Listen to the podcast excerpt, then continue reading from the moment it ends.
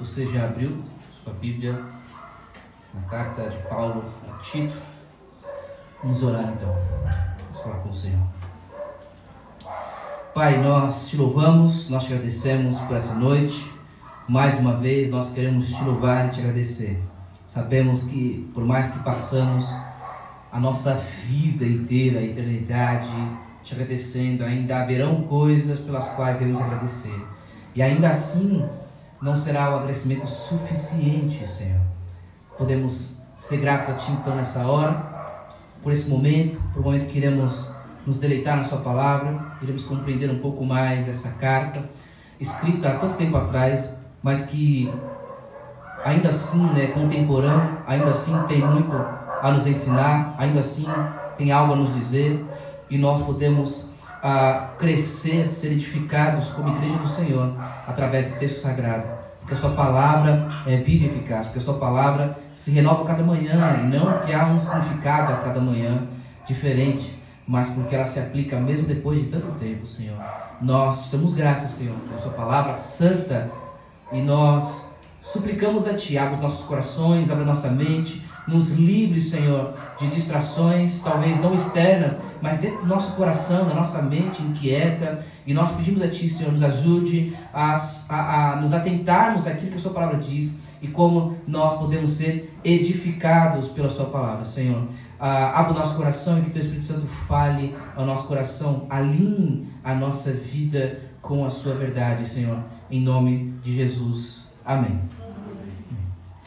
Esse é um sermão de introdução e para aqueles que estão conosco há mais tempo, aqueles que estão conosco há mais tempo do que como igreja oficialmente, quando nós começamos ainda a nos reunir como um grupo de, de comunhão, de estudo, que alguns chamariam talvez de pequeno grupo e tudo mais. Ah, e se você lembra dessa época, nós sempre que iniciamos um livro novo, nós fazemos uma introdução com exceção do texto de Joel, no período de pandemia, todos os outros livros que nós já é, lemos, já meditamos, já expomos aqui, nós sempre fazemos introdução. E só para recapitular com os irmãos, com os irmãos nós já ah, lemos bastante aqui. Nós já expomos todos o livro, o livro de Joel, Obadias, ah, Ageu, ah, 2 Pedro, Filemão, Josué, enfim, tem alguns textos aí. Tem muitos ainda. Né? Deus nos ajude para a gente não ficar quatro anos em Gênesis, né? Mas nós queremos hoje dedicar a nossa atenção a essa carta que Paulo escreveu a Tito. E como um texto de introdução, nós vamos falar um pouco mais sobre essa carta de uma maneira geral.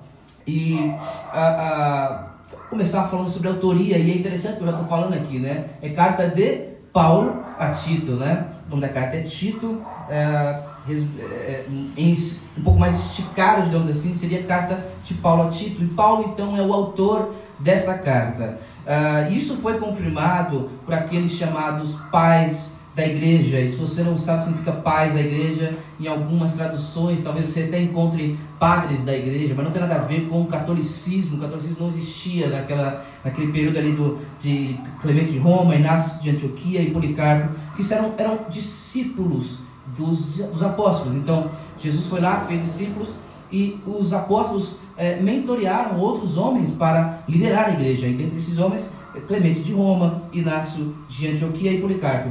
Ah, e tenho particularmente um apreço muito grande por Policarpo.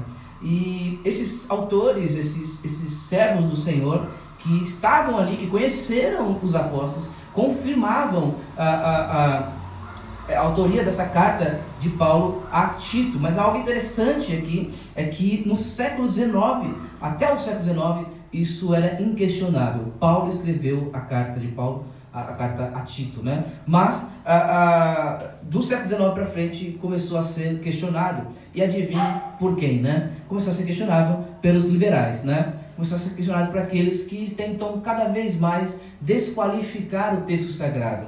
E isso começa com pequenos detalhes, começa tentando, por exemplo, apenas dizer que não, mas não foi Paulo. Acho que não foi Paulo que escreveu essa carta. Essa carta foi escrita no século II e tudo mais, enfim. Mas algo muito interessante é que essa carta ela é escrita ah, para uma igreja que está em um lugar. E se você quiser hoje você pode ir nesse lugar, você pode pisar no chão desse lugar, dessa ilha chamada Creta. Então, o que acontece? Nós precisamos ter em mente de que isso não é uma fantasia. Foi Paulo, foi um homem que existiu, foi um servo do Senhor.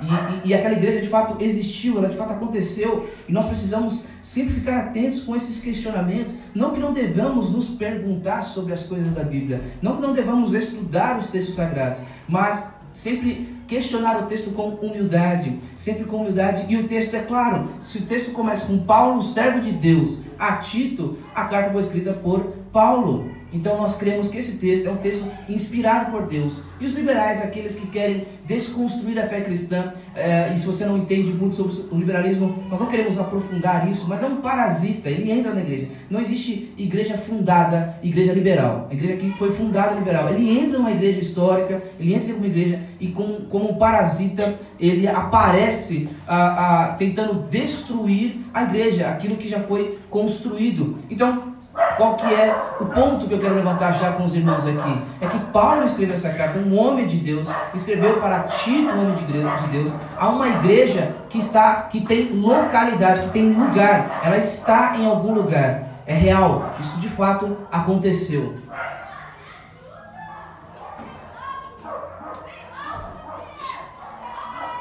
Paulo então é o autor dessa carta, quando que ele escreve essa carta? E nós podemos observar o texto que é, vem 1 Timóteo, 2 Timóteo e depois vem Tito. Quem faz? Me ajuda aí. Ah, então, voltem, voltem, voltem para cá, por gentileza. Então você pode observar que a carta de Paulo a Tito, ela está localizada 1 Timóteo, 2 Timóteo vem Tito. E embora ela venha depois de, de 2 Timóteo, a carta foi escrita antes de 2 Timóteo. E há aqueles que acreditam, há menções aí, de que essa carta foi escrita junto, no mesmo período ali de 1 Timóteo. E Paulo escreve então essa carta no intervalo entre as suas prisões, entre uma prisão e a outra prisão. Uma prisão que ele teve ali domiciliar, domiciliar e depois uma outra prisão. E há algo interessante aqui que nós já podemos pensar: é que Paulo escreve uma carta para uma igreja, para a edificação de uma igreja, num período de entre uma prisão e outra. Em, outros, em outras palavras, entre uns problemas e outros, Paulo está preocupado em escrever uma carta para a edificação da igreja. E qual que é o meu convite, a minha pergunta para você? É claro que Paulo, ele era um apóstolo e ministro da igreja. A função dele é de fato se preocupar com a igreja. Mas lembre-se, aqueles que já passaram, aliás, acho que existem aqueles que estão passando em breve, mas todos que já passaram na classe catecunas, lembre-se de que de fato existe uma responsabilidade da membresia para com o outro. Não é uma, uma, uma, responsabilidade apenas do apóstolo Paulo. Essa é uma responsabilidade não apenas dos líderes, mas o dever de estar preocupado com a edificação da igreja é uma responsabilidade de todo o corpo de Cristo. E a pergunta que fica para nós aqui é quando você está nas suas lutas, quando você está nas suas guerras, nos seus períodos de dificuldades, você ainda assim se preocupa com o crescimento, com a edificação da igreja de Cristo? Isso ainda é uma preocupação sua? Ou você se fecha apenas nas suas dificuldades? Ou as suas preocupações, o seu relacionamento com Deus, a sua caminhada com o Senhor, tem a ver apenas com você e aliviar os seus sentimentos, as suas dificuldades, as suas lutas?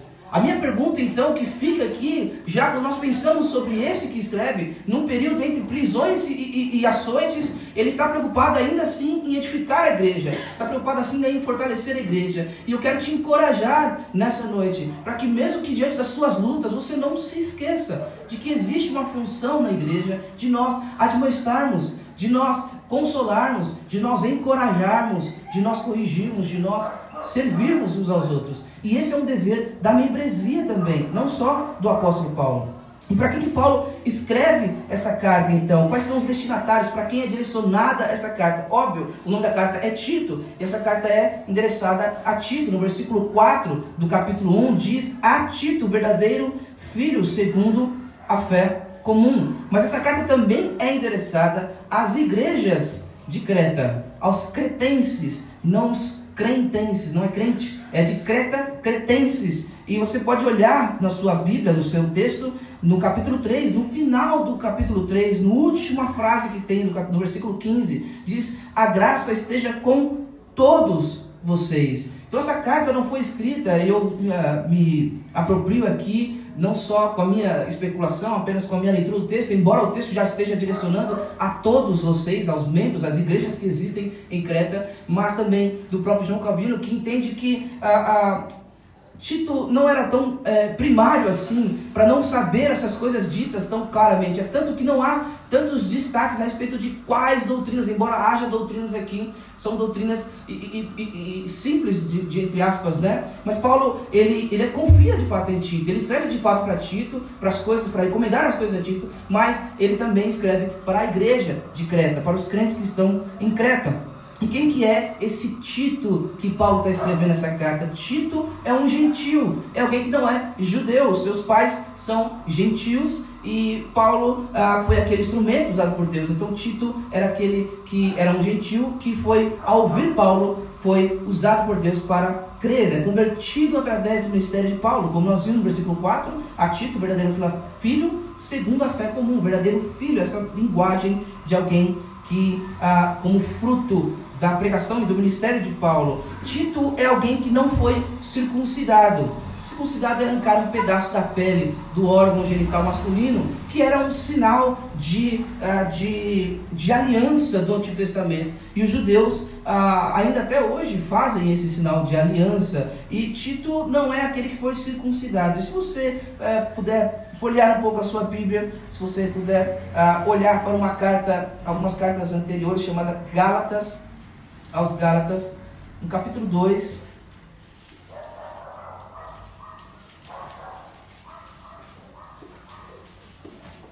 Gálatas capítulo 2, o seguinte, 14 anos depois, Paulo está dizendo, né? 14 anos depois fui a outra, outra vez a Jerusalém com Barnabé, levando também Tito. É esse Tito aqui, da carta que nós fomos ler.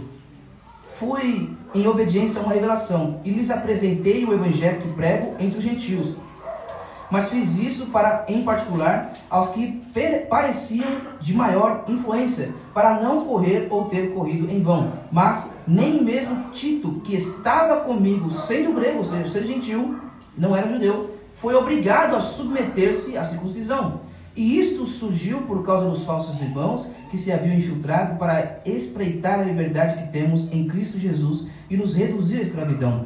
Agora, quero lembrar os irmãos a respeito disso. Então, ah, Tito é alguém que caminhou com o ministério, é, é, um fruto, digamos assim, do ministério de Paulo. E Tito era um gentil e por isso ele não era circuncidado. E eu quero que vocês se lembrem de algo interessante que nós já falamos aqui. No capítulo 15 de Atos, algo interessante acontecendo. É que ah, ah, no capítulo 15, o, o, há um concílio ali, há uma reunião, um concílio, e eles estão decidindo ali se os crentes gentios precisarão ah, ser circuncidados ou não ah, para poder servir a Jesus. Eles precisam estar circuncidados e seguir ali os padrões da fé, ah, ah, da fé mosaica, digamos assim, da, da, lei mosaica. E qual que é o ponto aqui que eu quero chamar a sua atenção? É que no capítulo 16, logo em seguida, quando foi decidido esse concílio, que o crente não precisa ah, ser circuncidado para servir a Jesus, logo no capítulo seguinte, Timóteo é circuncidado. Paulo circuncida Timóteo. Aí você fala, mas por que, que Paulo circuncida Timóteo? Você acabou de decidir que não.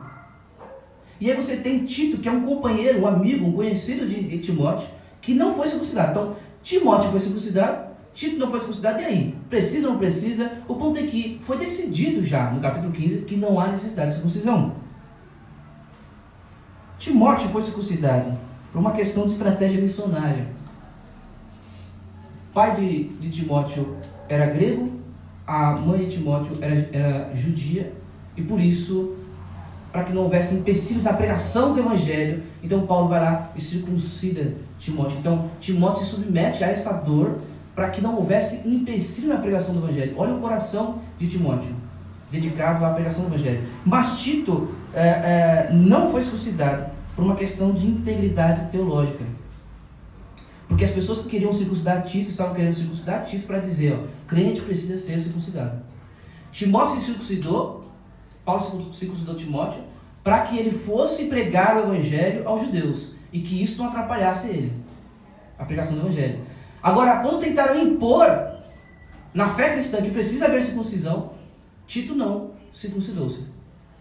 Não houve circuncisão de Tito. E aqui é algo interessante, é porque a integridade teológica, a integridade a respeito de como a fé cristã é, ela está acima do que algumas pessoas usam erroneamente essa ideia de se fazer de louco para ganhar os loucos. Sabe? A fé, a fidelidade teológica não é a, a, a, não está, aliás, está acima desse se fazer de louco para ganhar o louco a qualquer custo.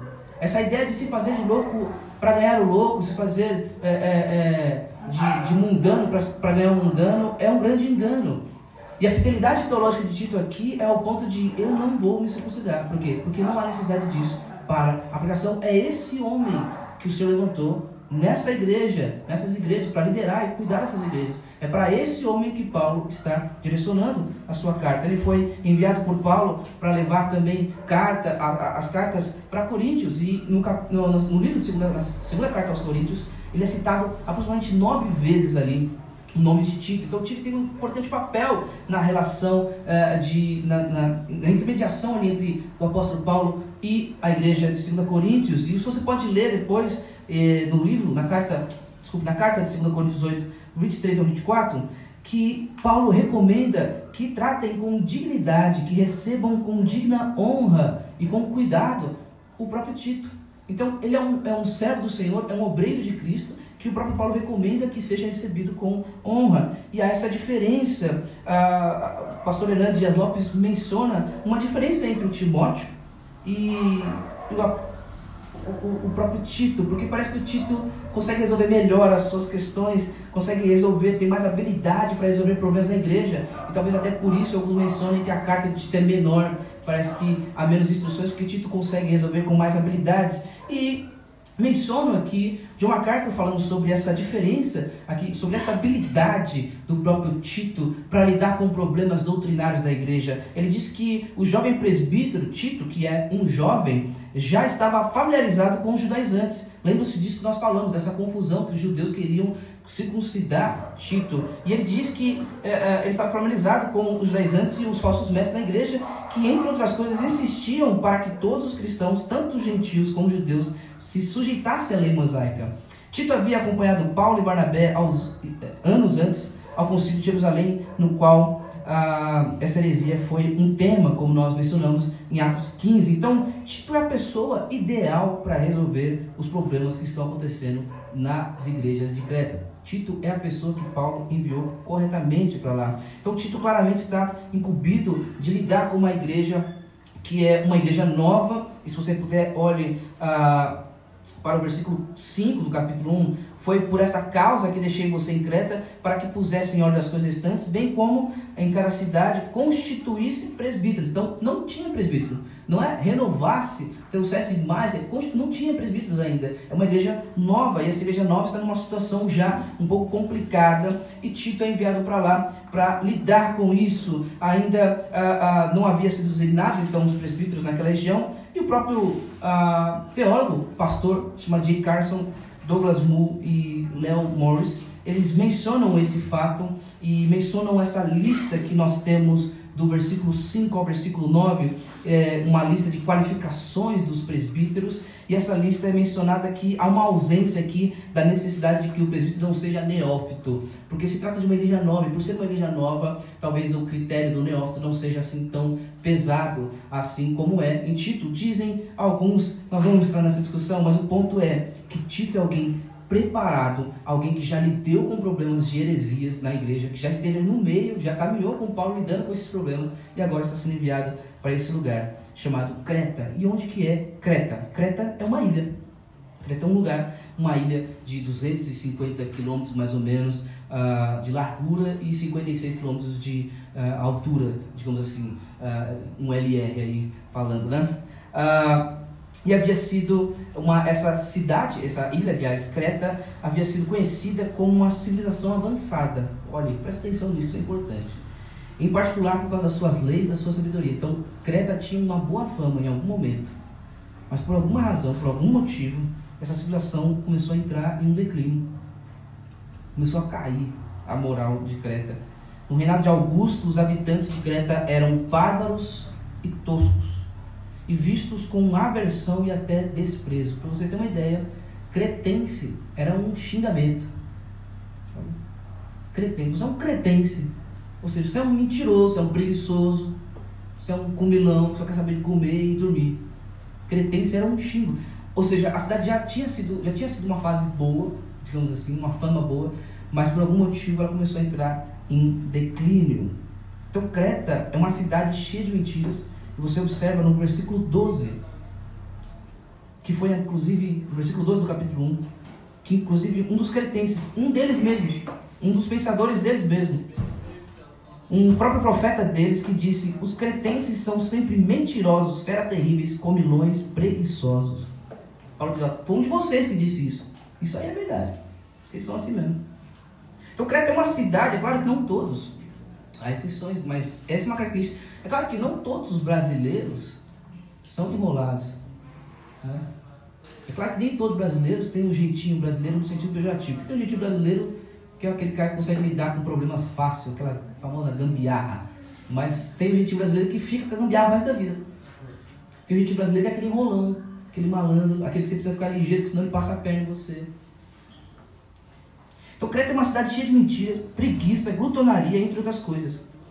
E esse cenário é muito parecido com o nosso tempo. E a carta então a Tito dá instruções para nós vivermos como crentes nesse tipo de ambiente, onde há pessoas preguiçosas, mentirosas, se não nós, que precisamos deixar de ser preguiçosos e mentirosos. Que Deus tenha misericórdia. Mas ainda há algo interessante a respeito dessa carta ser endereçada a Tito para um lugar chamado Creta, e Creta ter essas condições. É que a carta é um claro testemunho de que a igreja cristã não foi criada para atuar apenas em ambientes respeitáveis de classe média. A igreja cristã não é apenas para esses ambientes. É claro que estrategicamente, se você vai plantar uma igreja, se você quer estratégia, você precisa plantar no centro. Mas a, a carta ser endereçada a Tito, que está em Creta, para lidar com igrejas em Creta, nos mostra que o Evangelho, que a igreja cristã, não é apenas para esses lugares respeitáveis de classe média. O Evangelho é para pessoas que oferecem menos perspectivas. E nós precisamos ficar atentos quanto a isso. Porque nós temos uma tendência, até quando nós vamos apresentar Evangelho para alguma pessoa, nós falamos assim: esse aqui é mais aberto ao Evangelho, esse aqui é mais durão, então eu não vou falar do Evangelho para esse cara. E nós precisamos ficar atentos quanto a isso. Porque até essas pessoas que nós olhamos assim, esse aqui não, esse aqui eu acho que o evangelho não rola não. Esse aqui parece que é uma pessoa mais inteligente, você fala, entende, então esse aqui parece que é mais direcionado, dá para entender mais o evangelho. E evangelho não tem a ver com uma questão intelectual. Quem convence é o Espírito Santo. Há muitos intelectuais que não foram convencidos pelo Espírito Santo. E por isso não creram no evangelho ainda. Carta de Creta, carta de Tito a Creta, carta de Paulo a Tito em Creta tenha muitos a nos ensinar. Qual o propósito dessa carta? O propósito dessa carta é levantar, como nós já vimos, um presbitério em Creta. No versículo 5, Paulo diz que ele deixou ele lá para levantar presbíteros em Creta, em Creta. Também, um dos propósitos dessa carta é fazer calar os falsos mestres. Versículo 11 do capítulo 1 diz o seguinte: É preciso fazer com que se calem, porque andam pervertendo casas inteiras, ensinando que não devem, com a intenção vergonhosa de ganhar dinheiro. Então, um outro objetivo é fazer calar os falsos mestres, é alertar e repreender a igreja contra esses falsos mestres, no versículo 13. Diz: esse testemunho é verdadeiro, portanto, repreenda-os severamente para que sejam sadios na fé. Um outro objetivo é convocar Tito para, para Nicópolis. Então, se você puder ir para o capítulo 3, no versículo 12, quando eu, eu, li, quando eu enviar Paulo falando para Tito, quando eu enviar Artemas ou Tíquico faça o possível para vir ao meu encontro em Nicópolis. Então ele está aproveitando essa carta com o objetivo de convocar Tito para Nicópolis e também para garantir uma boa recepção, tanto para Artemis, Artemas, desculpa, ou Tíquico, um dos dois que ele será enviado, e também garantir ali uma boa recepção, a, a, uma boa recepção de recursos para Zenas ou Apolo, no versículo 13, ele diz: Ajude da melhor maneira possível Zenas, o intérprete da lei, e também Apolo, para que não lhes falte nada para a viagem. E um último destaque eu digo para o propósito dessa carta ah, é estimular os crentes à prática de boas obras. A palavra boas obras aparece muitas vezes. Se você for estudar, ler a carta de Tito durante a semana e for é do tipo que grifa, se você é desse tipo que grifa, procure grifar a palavra boas obras. Você vai ver que ela aparece repetidas vezes e essa boas obras é estimulada na carta para a igreja produzir, é, viver e praticar essas boas obras como testemunho da doutrina que eles têm. No capítulo 2, no versículo 10, ele diz: Nem furtem, mas que deem prova de toda fidelidade, a fim de que em todas as coisas manifestem a beleza da doutrina de Deus, nosso Salvador. Então, esses são alguns dos propósitos dessa carta. Levantar presbíteros, calar falsos mestres, alertar e repreender a igreja contra os falsos mestres, convocar Tito para Nicópolis, garantir uma boa recepção para Átrimas ou Tíquico, garantir recursos para Zemas, Zenas ou Apolo e estimular a igreja a boas obras. Quais os motivos, então, pelo qual nós vamos gastar um tempo com essa carta? Por que nós vamos gastar tempo com essa carta? Um dos motivos para nós lermos Tito é que nós estamos numa época onde a classe de pastores anda mal das pernas. E em Tito nós temos exemplos de como que é que isso acontece, como que presbíteros devem ser, quais são as qualificações de um presbítero.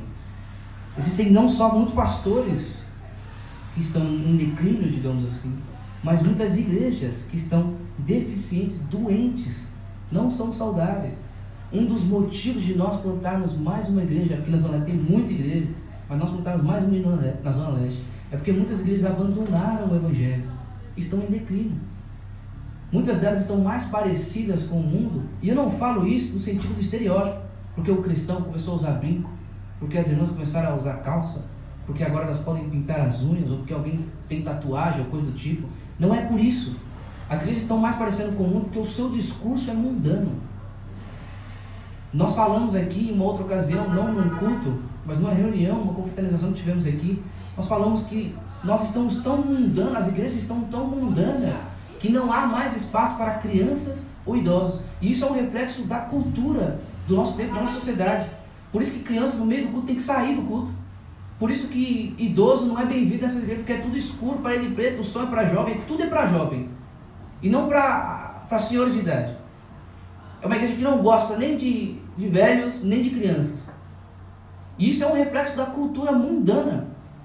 O que nós precisamos então entender é que, por haver todo esse caos e a igreja estar em muitos aspectos em crise, muitas igrejas em crise, por isso nós temos que ler essa carta, porque essa é uma realidade de uma igreja que corria o risco de se misturar com o mundo. E porque nessa carta nós temos ah, uma referência muito clara a respeito do cuidado que devemos ter para não ter esse descompasso, esse desalinhamento da teologia para a vida prática. Então nós leremos Tito e ao ler a carta de Paulo a Tito, nós como igreja, a igreja da cruz, irá aprender a observar as qualificações de um presbítero e de um falso mestre. A igreja vai aprender como deve atuar no mundo. E eu não sei você, mas às vezes parece dar um desespero, né? Você fala assim, mas como é que é? Na faculdade é um caos, é um monte de gente doida falando um monte de coisa nada a ver. Aí você vai na escola, não é diferente. Talvez às vezes um pouco mais sutil, mas tá lá. Aí no trabalho, é onde você vai nas redes sociais. Como que a igreja responde a isso? nós lemos da declaração de fé, no parágrafo 10 hoje, nós lemos que a igreja não deve nem se ausentar que essa é uma maneira que a igreja faz, se ausenta do mundo. E por isso que a política está um caos hoje, porque a igreja se ausentou. Ou ela faz o quê? Ela está tão dentro que ela está misturada, parece.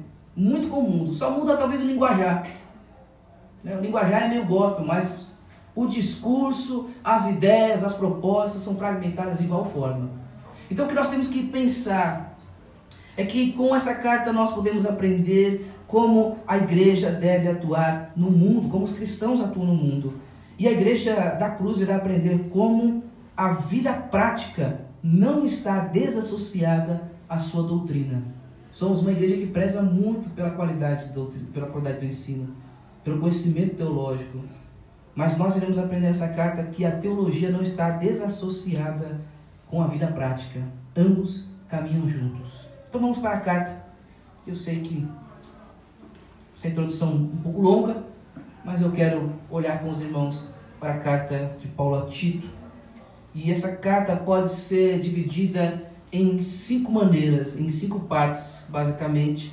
E a primeira parte é uma parte que nós podemos chamar de saudação, que é um padrão de Paulo. Paulo faz sempre saudação nas suas cartas, no início das suas cartas, e nessa saudação do versículo 1 ao 4, se a sua Bíblia é a NAA, ela está dividida inclusive assim, do 1 ao 4, como prefácio e saudação, e nessa saudação Paulo apresenta-se como um apóstolo e dá a fonte da sua doutrina. Então, Paulo servo de Deus e apóstolo de Jesus Cristo, Jesus Cristo para promover a fé. Então, Paulo, ele é apóstolo para promover a, a, fé e o pleno conhecimento da verdade, ou seja, a doutrina cristã, a doutrina bíblica que leva à piedade. Então, essa doutrina você já vê o pleno conhecimento da verdade segundo a piedade. Você já vê no primeiro, no começo, como Paulo está conduzindo para essa realidade que a doutrina, que a teologia não está desassociada da vida prática. A doutrina, o conhecimento da verdade, nos conduz à piedade. Então, Paulo, após apresentar a sua,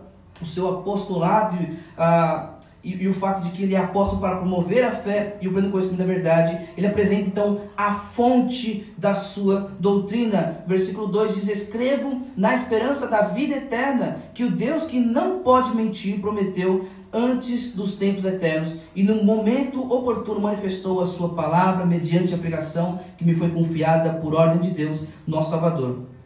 Então, a fonte da doutrina é o Deus. Ele diz: Escrevo na esperança da vida eterna que o Deus que não pode mentir, o Deus que não mente, o Deus que não pode mentir, é a fonte, é a base da pregação do apóstolo Paulo. Essa pregação que foi entregue, essa mensagem de esperança, de vida eterna que foi entregue para Paulo, a base é o Deus que não mente. E em Creta é a origem, digamos assim, a, os cretenses acreditavam que Zeus havia nascido em Creta. E uma característica de Zeus é que Zeus é muito elogiado em Creta para os cretenses, é muito elogiado uh, pelo fato de ele ser alguém adiloso, alguém que sabia mentir para conseguir os suas, as suas os seus objetivos, era um sedutor de mulheres. E você percebe que essa é uma característica dos deuses e do deus talvez mais do, do, dos deuses mais conhecidos ali de Creta, que é o próprio Zeus, que é uma das suas características a mentira. Mas quando Paulo vai dizer a sua doutrina e a base da sua doutrina, aquilo que ele vai falar, que ele vai falar para Tito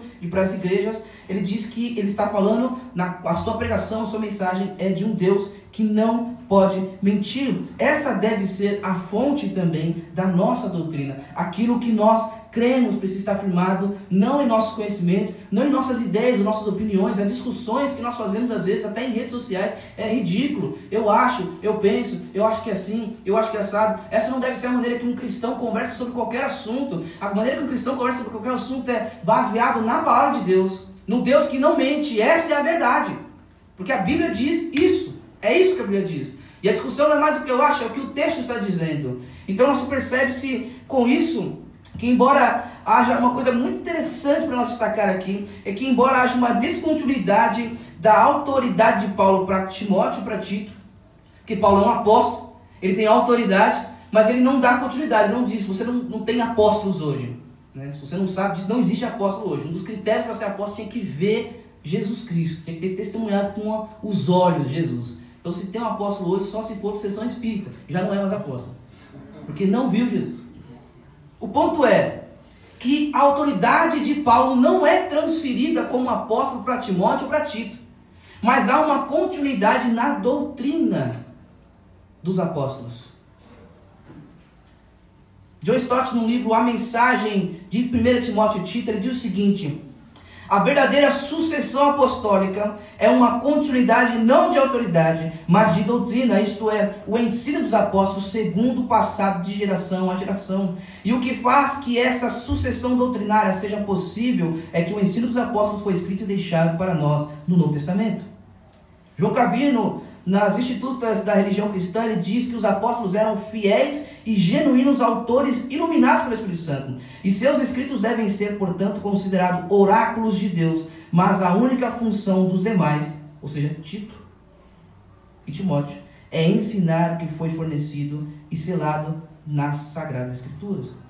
Então, Tito, o que eu vou dizer aqui, a base é Deus, o Deus não mente. E ele me entregou essa mensagem, eu estou entregando a mensagem a você. E o que eu estou entregando para você é a mensagem. A autoridade do apostolado não é entregue a ninguém mais.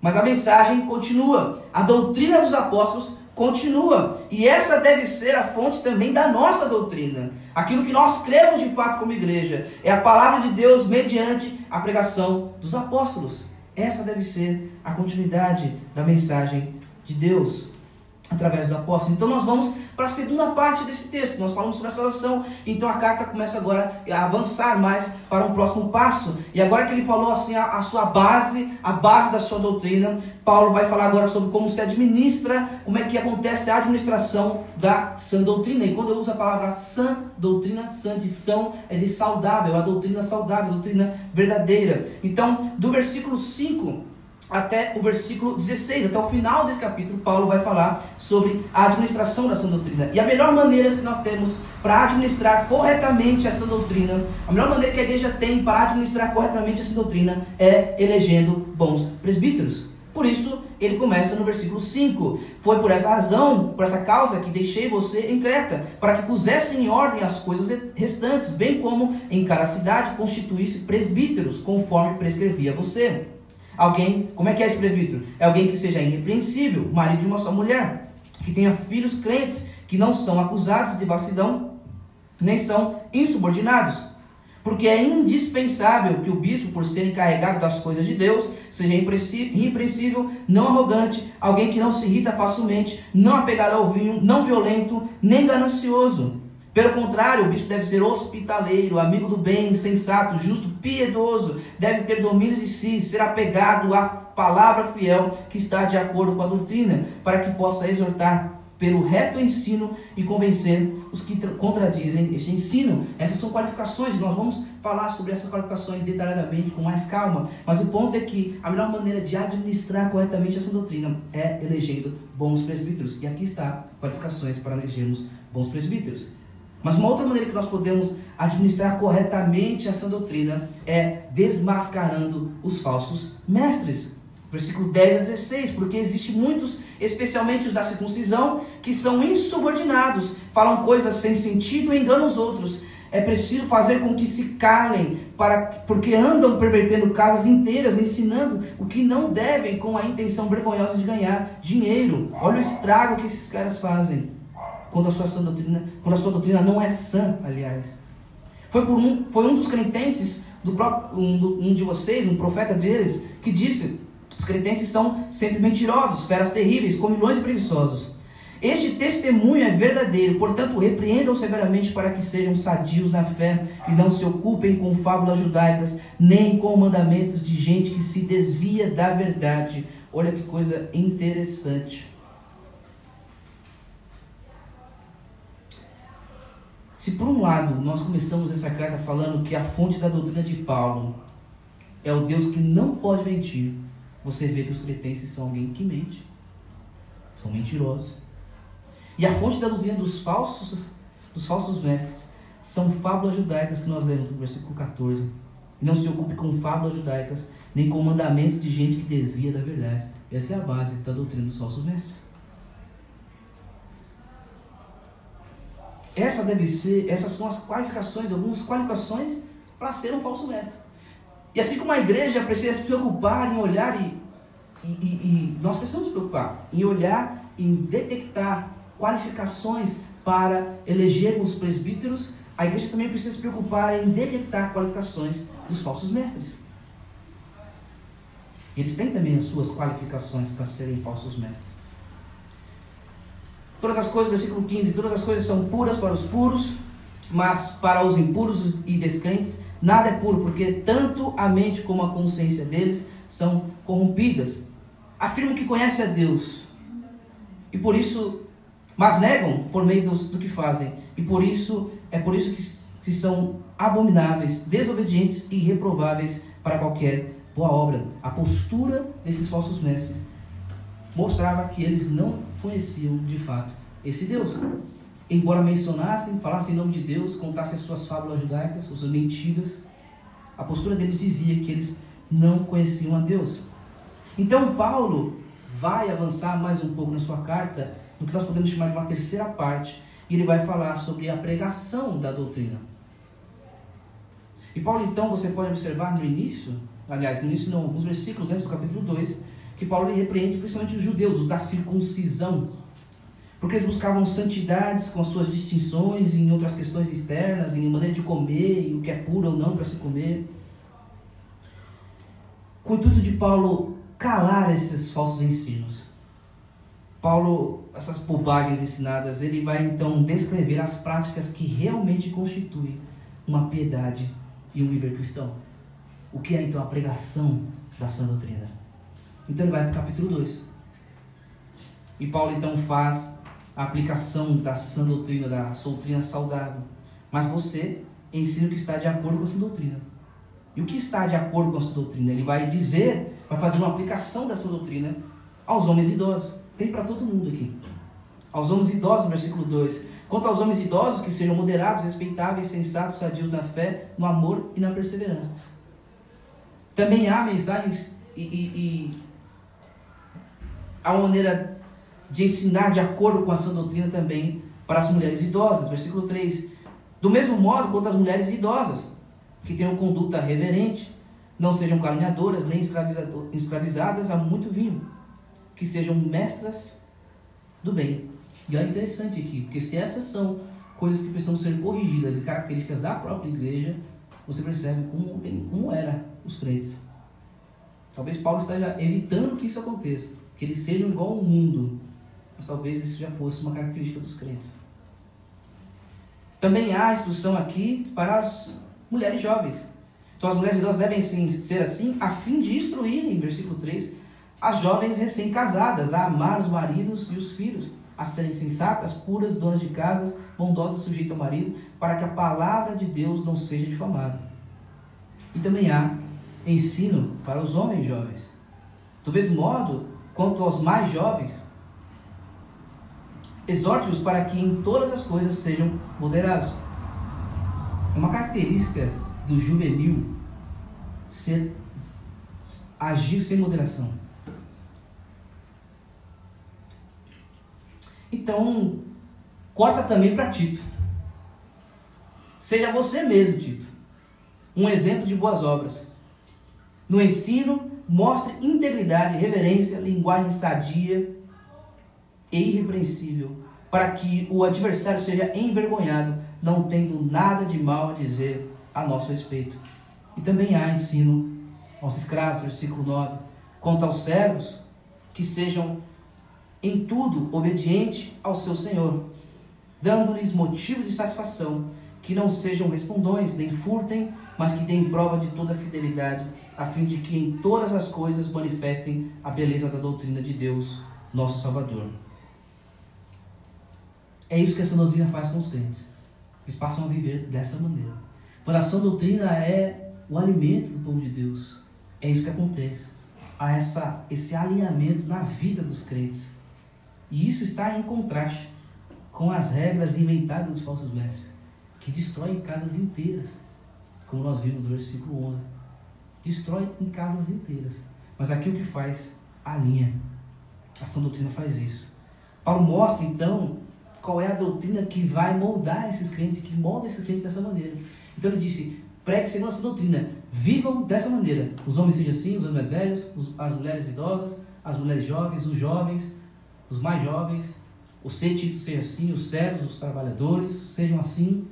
E ele vai dizer agora qual é a doutrina que molda os cristãos dessa maneira.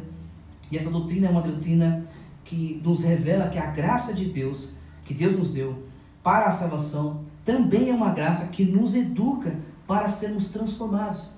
A graça que Deus nos deu para a salvação também nos educa para a transformação. Versículo 11 e 12. Porque a graça de Deus se manifestou trazendo salvação a todos. Ela nos educa para que, renegadas a impiedade e as paixões mundanas, vivamos neste mundo de forma sensata, justa e piedosa.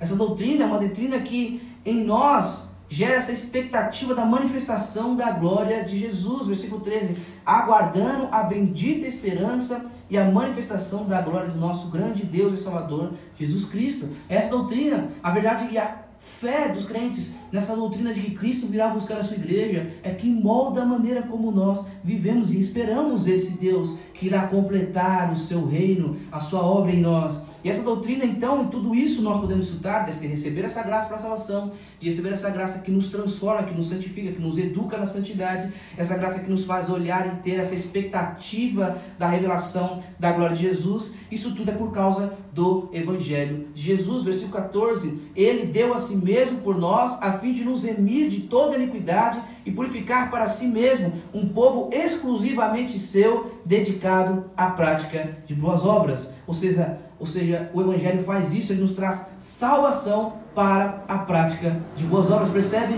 mais uma vez a ligação daquilo que Deus faz em nós com a nossa prática, a nossa vida de boas obras, dessa doutrina nos moldando na nossa vida prática. E você pode ver que os ataques doutrinários, os falsos ensinos, eles atacavam ah, os extremos. Na verdade nós somos tendenciosos aí para esses extremos. Ou uma doutrina rígida que exige coisas que a Bíblia não exige ou uma doutrina totalmente liberal, em que relativiza tudo e está tudo tranquilo. E a pregação do Evangelho faz exatamente o alinha essas coisas, porque há salvação, há graça de Deus, mas para as boas obras há santificação por meio do Evangelho. Essa pregação, essa palavra deveria ser pregada por Tito. Então ele diz: ensina essas coisas, versículo 15. Também exorte e repreenda com toda autoridade, que ninguém despreze você. Então nós avançamos para a quarta parte dessa carta, aonde Paulo então agora dá conselhos para eles por meio da doutrina, baseado nessa sã doutrina. Esses conselhos a respeito dos crentes na sua vida social. Versículo 1 diz: Lembre a todos que se sujeitem aos governantes e às autoridades, que sejam obedientes e estejam prontos para toda boa obra. Esses deveres sociais, esses conselhos que Paulo dá por meio dessa doutrina, não remete apenas a como eles devem se relacionar com os governantes, mas com todos, com todos os seres humanos. Que não difamem ninguém, que sejam pacíficos, cordiais, dando provas de toda cortesia para com todos. E então ele vai dizer: façam isso. Por quê? Por causa dessa doutrina, por causa do que Cristo fez. Versículo 3 a. No versículo 3 ele dá uma má notícia. Pois nós também, no passado, éramos insensatos, desobedientes, desgarrados, escravos de todo tipo de paixões e prazeres, vivendo em maldade e inveja, sendo odiados e odiando-nos uns aos outros. Aqueles que fizeram a classe catecúmenos essa semana, na quarta-feira, eis aqui a má notícia. Para apresentar a boa notícia, a má notícia. E a má notícia é essa: nós éramos isso. Paulo vai mostrar que o Evangelho regula a maneira como nós nos relacionamos com os governantes e nos relacionamos uns com os outros. E ele começa falando da má notícia. Então ele vai para o versículo 4 e diz: Mas, então ele dá a boa notícia. Mas quando se manifestou a bondade de Deus, nosso Salvador, e o seu amor por todos, ele nos salvou, não por obras de justiça praticadas por nós, não porque nós éramos bonitinhos, mas segundo a sua misericórdia ele nos salvou mediante o lavar regenerador e renovador do Espírito Santo. O Espírito Santo, então, aplica essa mensagem do Evangelho em nós, a fim de que, justificados por graça, nos tornemos seus herdeiros, segundo a esperança da vida eterna. Essa palavra Tito precisa pregar, e ela é tão séria, é tão, precisa ser tão enfatizado o Evangelho, que Paulo, mais uma vez, encoraja Tito. Fiel é esta palavra e quero que você fale ousadamente a respeito dessas coisas, para que os que creem em Deus se empenhem na prática de boas obras. Estas coisas são excelentes e proveitosas para todas as pessoas. Mais uma vez, o Evangelho produz boas obras. Por isso precisamos pregar o Evangelho. Então, ele começa a carta falando dos falsos mestres, falando das características dele. E ele termina mais uma vez falando dos falsos mestres e desses ensinos. Versículo 9: Evite discussões tolas, genealogias, controvérsias e debates sobre a lei, porque são inúteis e sem valor. Evite a pessoa que provoca divisão, divisões, depois de admoestá-las uma ou duas vezes, pois você sabe que tal pessoa está pervertida, vive pecando e por si mesma está condenada algo aqui interessante. É que de fato existem as características dos falsos mestres, mas nem sempre ela vem de um falso mestre, de um líder de alguma igreja na televisão, assim, de alguém famoso. Às vezes está entre os membros essas características. Então Paulo avança para um final, as suas saudações finais. Ele convoca Tito para Nicópolis, como nós falamos, ele garante uma boa recepção para Artemas ou Ele garante recursos para Zenas e Apolo. Ele estimula mais uma vez, versículo 14. E quanto aos nossos, que aprendam também a se empenhar na prática de boas obras, a favor dos necessitados, para não se tornarem infrutíferos. Mais uma vez, ele encoraja, ele estimula a igreja à prática de boas obras. Essa é a mensagem de Tito. Nós voamos agora um voo alto, passamos rapidamente para a carta de Tito. Mas nós iremos, com a graça de Deus, a partir de semana que vem, fazer um voo raso e olhar mais atentamente a cada perícope, a cada versículo, talvez a cada duas palavras, não sei. Mas nós vamos entender um pouco mais detalhadamente. Por isso eu os convido, leiam a carta de Paulo a Tito durante a semana. E orem durante a semana e quero encorajá-los a aproveitar. Orem não só durante a semana, orem aqui. Esse mesmo número não é o número que estava aqui às 18, às 18 e 15. E nossa igreja precisa se reunir para orar. Então orem durante a semana, orem aqui, leiam a carta durante a semana. E nós não iremos definir a exposição dessa carta um tempo como nós, para concluir, como nós fizemos com Tito. Aliás, com Josué. Josué nós falamos, ó, vai ser um capítulo um sermão para cada capítulo. Então serão 24 sermões de Josué. Nós definimos um tempo. Tito não vai. Pode ser que seja, como eu disse, um versículo, pode ser que seja uma perícope, um trecho, pode ser que seja um capítulo inteiro a gente termine em três pregações. Mas eu não quero me limitar a isso, porque confesso aos irmãos que em Josué, às vezes eu queria ficar só num trechinho, porque tinha muita coisa para nós crescermos ali. Mas nós faremos outras séries em Josué até Jesus voltar. Por isso, irmãos, de qualquer forma, o convite é que você tenha isso e saia daqui nessa noite com isso em mente. O Evangelho transforma nossas vidas. O Evangelho produz boas obras em nós, produz a prática de boas obras. Então, que o Evangelho seja aquilo que molde as nossas vidas, não o que você assiste na televisão, não o que você acha, não as coisas que você vê quando rola o dedo no feed, mas que seja o Evangelho que molde sua vida. Amém? Vamos orar. Senhor, nós te louvamos, Deus. Obrigado pela sua palavra. Obrigado, Senhor, pela carta de Paulo escrita a Tito, Senhor. E quantos ensinamentos tem para nós, Senhor.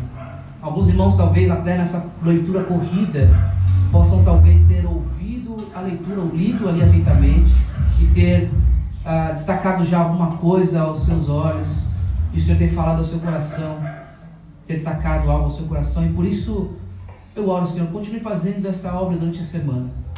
Que os irmãos dediquem algum tempo para ler, Senhor, essa carta tão pequena, mas tão poderosa, cheia da graça do Senhor. Porque a Sua palavra é inspirada por Deus para nos transformar. Por isso, Senhor, fale ao coração dos meus irmãos. Fale ao coração deles, Pai. Fale ao meu coração. E seja, Senhor, aquilo que nós já ouvimos e aprendemos nessa noite através dessa carta, Senhor. Seja o Evangelho, a sã doutrina, a moldar as nossas vidas, Senhor. Moldar a maneira como nós vivemos como crentes, como igreja, a maneira como nós olhamos e pensamos sobre a organização dessa igreja, seja o Evangelho que molde a maneira como nós relacionamos com os governantes, com as pessoas, Pai. Que seja o Senhor que nos transforme, Pai, por meio desse Evangelho. Que não seja apenas uma doutrina do Evangelho, se posso dizer apenas, mas como, como temos orado há muitos anos aqui, há muito tempo, que seja também uma igreja centrada na doutrina e na cultura do Evangelho. Em nome de Jesus. Amém e amém.